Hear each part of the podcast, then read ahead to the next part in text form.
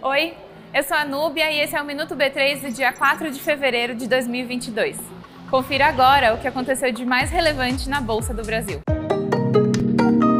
A B3 atingiu agora em janeiro a marca de 5 milhões de pessoas físicas com contas abertas em corretoras no Brasil. Além desse marco, divulgamos também um levantamento do último trimestre de 2021 sobre a pessoa física na Bolsa Brasileira. O levantamento aponta o mercado de capitais como parte da poupança do brasileiro.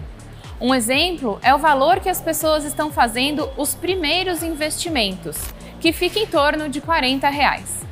Já o saldo mediano em carteira fica em torno de 3 mil reais, o que demonstra que as pessoas entram com pouco, mas estão pensando cada vez mais no longo prazo. Fica de olho no minuto da próxima semana que a gente vai trazer mais dados sobre a pessoa física.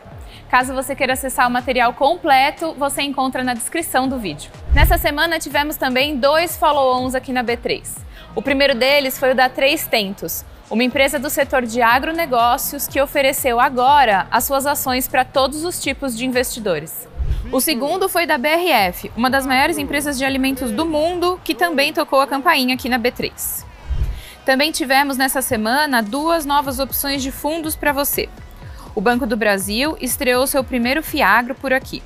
O produto é focado em investimentos no agronegócio. Além dele, você pode investir agora no primeiro ETF 100% focado na tecnologia 5G.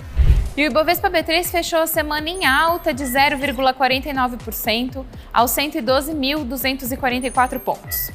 A empresa que teve o melhor desempenho do dia foi a Localweb, que fechou em alta de 11,56%. O dólar e o euro encerraram em alta em relação a ontem. O dólar fechou em 5,327 e o euro em 6,095. O Minuto B3 vai ao ar de segunda a sexta no B3Cast, disponível nas principais plataformas, na tvb3.com.br e nas nossas redes sociais.